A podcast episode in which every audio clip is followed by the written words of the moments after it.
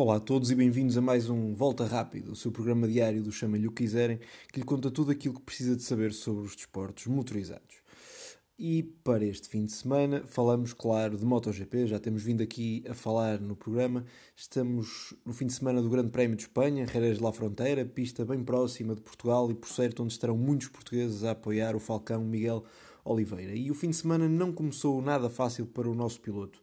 Eh, na verdade, não conseguiu mesmo passar do 15 lugar como melhor tempo nas, eh, na, portanto, nos treinos livres, no agregado dos treinos livres, que ditarão a passagem ou não direta à Q2. Falta ainda, uh, faltam ainda os treinos livres número 3, mas para já não está nada fácil para Miguel Oliveira. Ele começou com o 16 lugar na primeira sessão de treinos livres, ao realizar uma volta em 1.38.9, e na segunda sessão fez 1.38.0, ou seja, é uma melhoria interessante, uma melhoria de 9 décimos. No entanto, apenas lhe serviu para subir de 16 para 15, já que os seus demais rivais melhoraram também e fizeram uma progressão muito interessante.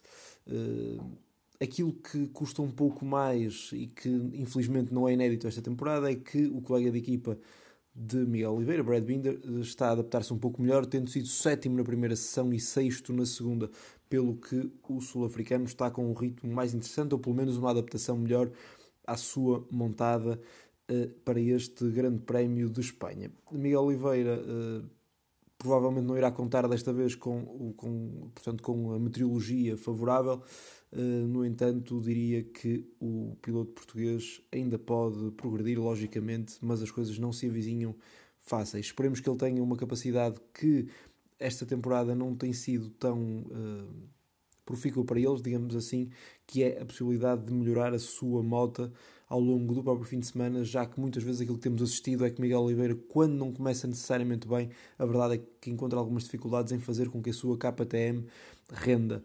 Esperemos que não seja assim, e ele conhece bastante bem Jerez, na medida em que ele fez toda a sua fase inicial da carreira em Espanha e, como tal, competiu lá muitas vezes. Esperemos que isso seja algo de positivo. Embora, muito honestamente, se olharmos para boa parte dos pilotos presentes no campeonato, uma grande maioria espanhóis, essa experiência de Miguel não é assim um fator tão diferenciador. No entanto, que o ajude e que possa extrair o melhor potencial da KTM para esta prova é aquilo, logicamente, que desejamos. Nestas sessões, liderança na primeira sessão para a Suzuki, Sean Mir e Alex Rins a fazerem primeiro e segundo, depois, uma, um pormenor interessante: Alex Marques a ser terceiro. Parece-nos que o Marques mais novo parece ter acordado, o que também já não era sem tempo, tendo em conta as dificuldades que ele tem vindo a passar. Na segunda sessão, o campeão do mundo, Fábio Quartararo, a, a ditar a sua lei. Primeiro, numa sessão em que Enea Bastianini, o, o anterior líder do campeonato, foi segundo. Portanto, digamos que as coisas estão um pouco baralhadas, as diferenças são curtas e podem facilmente ser esbatidas desde que seja encontrada a afinação mais correta. Quartararo afirmou ao longo deste fim de semana que gosta de um bom desafio e, como tal, está aí. Ele é líder do campeonato, venceu a corrida anterior e quer prolongar este bom momento em pistas que são do seu agrado. Sobre uh, MotoGP, estamos por isso conversados e de Jerez vamos para Portimão, que não fica assim tão longe, onde a pista Algarvia vai acolher mais uma prova muito interessante, internacional, para este uh, fim de semana. Refiro-me ao DTM, a primeira prova do ano uh, será no traçado português e é uma prova que tem um grande aliciante que é Sebastian Loeb, o piloto que uh, irá participar em algumas provas, nomeadamente nas provas em que Nick Cassidy esteja a competir na Fórmula E. Ele irá substituí-lo no Ferrari com as cores da AlphaTauri e, eh, por certo, eh, irá encontrar algumas dificuldades nesta, nesta sua fase inicial. Eh, o DTM é um campeonato muito específico. É um campeonato que perdeu muitas das suas características, muita da sua identidade.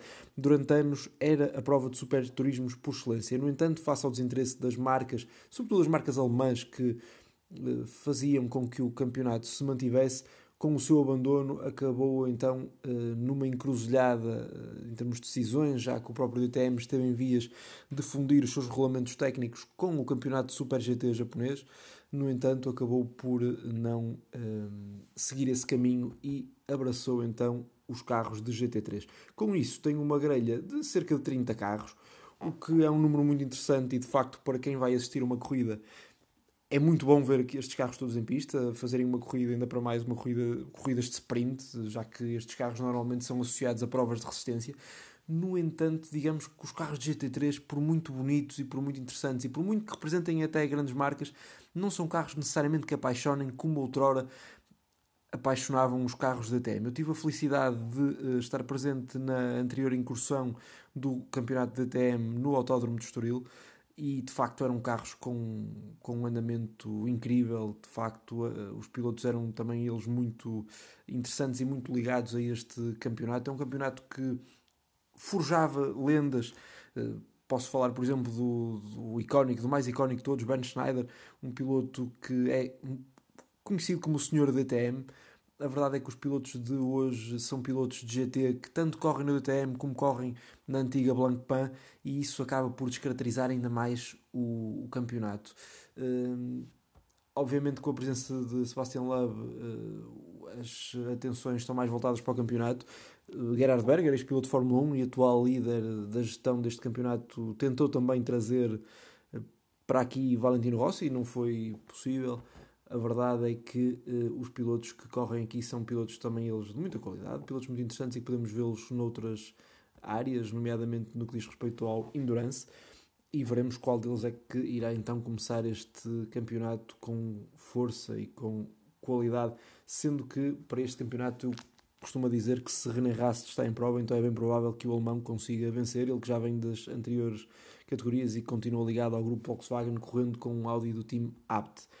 Hum, a verdade é que já se, já, já se realizaram os primeiros treinos e não podemos dizer que Love tenha tido necessariamente uma má prestação, já que se foi 26 na primeira sessão, foi 12 na segunda e, como tal, o piloto francês de facto mostra que é capaz de fazer boas coisas uh, com qualquer máquina, ou seja, seja em que área do desporto motorizado, ele é capaz de facto de brilhar. Os vencedores das sessões foram Nico Müller com um Audi do Tim Rosberg e ainda Sheldon van der Linde com um BMW da Schubert Motorsport.